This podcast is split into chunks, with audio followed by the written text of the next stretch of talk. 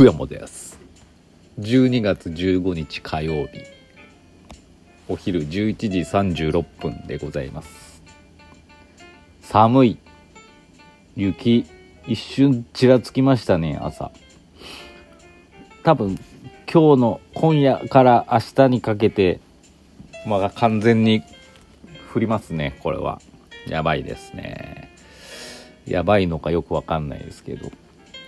皆さんスタッドレスには変えましたでしょうか？私は変えてません。めんどくさいんですよね。めんどくさいしこれ年一ぐらいなんでねなんかそのなんでしょう。私岐阜歴14年愛知県出身なんですけど愛知県でスタッドレス持ってる人って多分いないいなちょっと大げさかもしれないですけど必要ない場所だったんですよね。なのでこう、スタッドレスを用意するっていうね、なったのは、まあ、岐阜に来てからなんですけど、とはいうものの、役立ったなって思ったことはないんですよね、あんまり。ね、高山とかの方だったら、ね、や、もっと山間部だったらね、北の方、まあ、常識なのだ、常識だと思うんですけど、スタッドレスに履き替えるっていうのは。なんかここ、岐阜市って、まあ、あったら安心だけどなくてもなんとかいけるみたいな微妙な地域だと思うんでどうもなんかこうこの時期にスタッドレスに履き替えるっていうなんか習慣がないっていうかでなんかちょっと億劫になってますけど。まあそんな感じで。まあなんかこう凍らないといいですけどね。こんな感じですよ。昨日はあの、突然、各務原スタンドでの収録になったんですけど、まあなんでかっていうと、まあ、毎月14日にですね、まあ、翼商店の翼くんとですね、なん、まあ、ミーティングをしようということになってまして、まあ、何のミーティングかっていうと、まあ、特に目的はないんですけど、石尾の進捗状況の報告みたいな感じかな。まあ、その、石フェス2000 21次に向けてなんかなんか案とか出ましたか？的なね。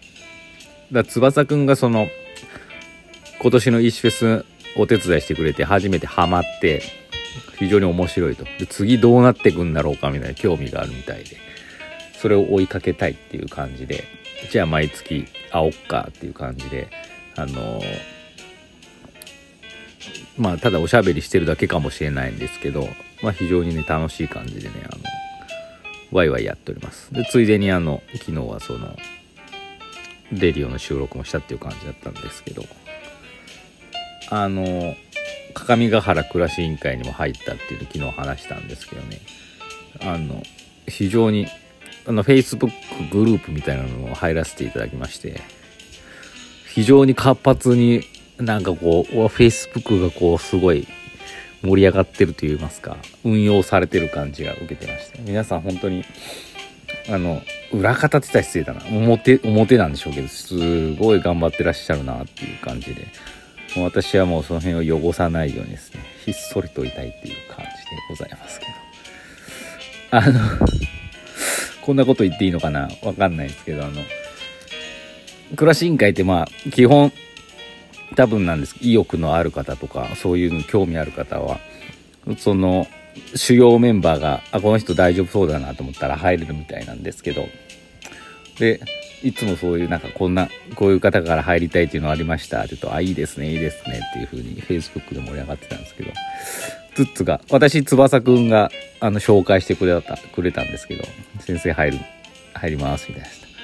したらあのついに来たとかええー、みたいな。なんか、歓迎されてるのかされてないのかよくわからない反応が残ってまして、うわーなんかこれ、なんだろう、なんかこう、ちょっと一つの盲点いきなり見つけちゃったな、みたいな感じはしましたね。例えば、ね、あの人が入りたいって言ったけどどうする？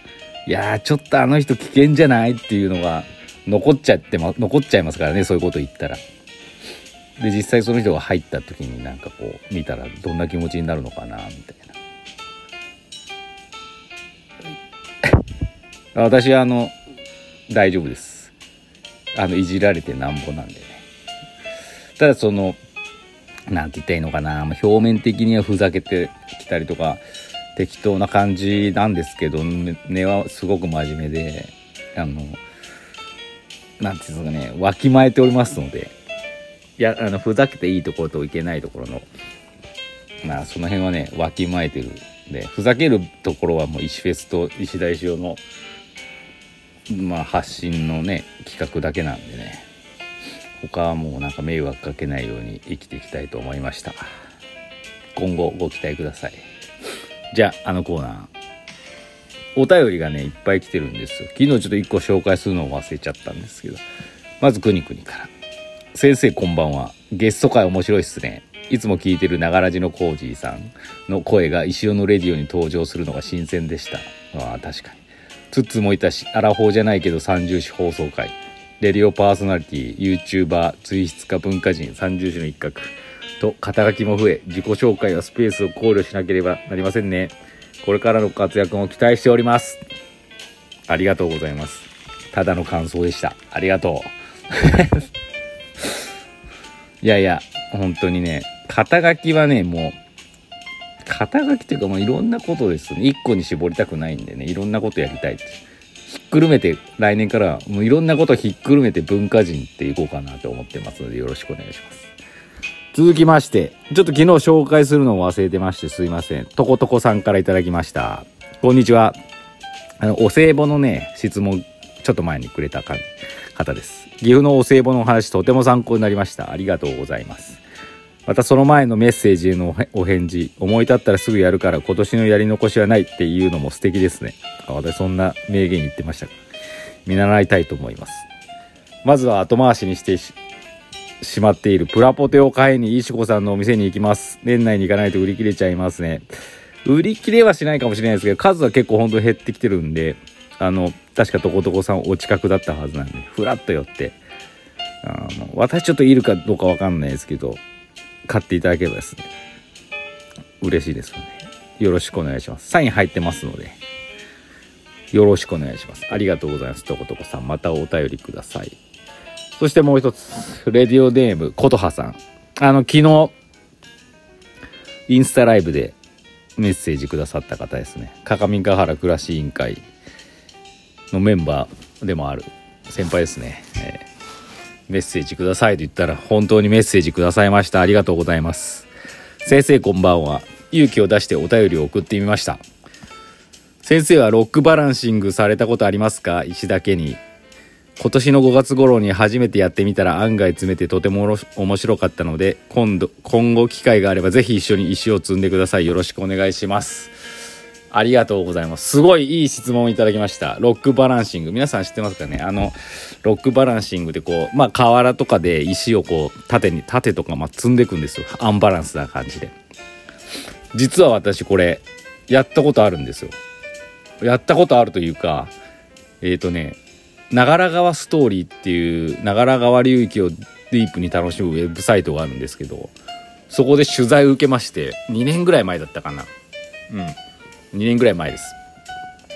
ロックバランシングのねこの辺の岐阜のね有名な石花さんっていう方がいるんですけどその方と石の漫画家石田石を対談みたいな感じで結構長い記事がね載ってますのでちょっと調べてみてください。長良川ストーリーで石田石尾で検索すれば出てくるんじゃないですかね。ロックバランシングすごく読まれてる記事なんですけどやったことあるんですよ。ですあの私石行って言ってドドガミネの石にペイントしてものを売ったりするんですけどそれをね積んだ写真も載ってますんで。あのぜひ琴葉さん見てちょっと調べてください。長良川ストーリーロックバランシングとか出てくるのかな。長良川ストーリー石田石尾で。調べれば出てきますしロックバランシングの石花さんのインスタとかも出てくるんで私フォローしててすごくいいですよ石花さんのロックバランシング。めっちゃアートで。もしかしたら石原さんとやったのかな？わかんないですけど。あのえぜひご覧ください記事。でねこれあれ本当見るとさすごいよく積んだなと思うけどやってみると意外とできるんですよね。でよく普通に考えると石積むやつって大きい石の上に中ぐらいの中ぐらいの石乗せてその上にまたそれよりちっちゃい石を乗せていくだんだん山みたいな形。三角形尖らせていくようなイメージがあると思うんですけど石花さんとかプロのプロのっていうかちゃんとやってる人って逆なんですよね。ちっちゃいやつを下にやってどんどん大きくなってたりアンバランスすぎる感じで積んでいくんですよね。でねあれ非常にすごいな。本当驚きました。やっぱね重心があるんですよね。でくぼみとかね。あのいろいろ。本当ねやるとね無心になっていいと思います。でねその石花さんをですねなんか建築家だったかな。なんかねスケッチブックにまず石のデザイン。石どういう風に積もうかっていうのもすごいデザインしてて今日はこういう風に積もうとかあらかじめなんか。でそのマイストーンって言ったらいいのかな？いい石はですねちゃんと固めてあるんですって。固めてあの辺に置いとこうみたいな。あの持ち帰ってはないんですけど河原のねなんか一部にねちゃんと固めて置いてあってちゃんといつもね同じ石を使ってるみたいです。非常にね面白いんで是非皆さんもやってみましょう。琴葉さんも機会あればやりましょう一緒に。なか多分機会ないと思いますけどね。暮らし委員会でやりましょうか。ね。まあなんかありがとうございますお便り。また送ってください。そんな感じでお時間になりました。まあこんな感じですかね。それではまた明日。 Stay tuned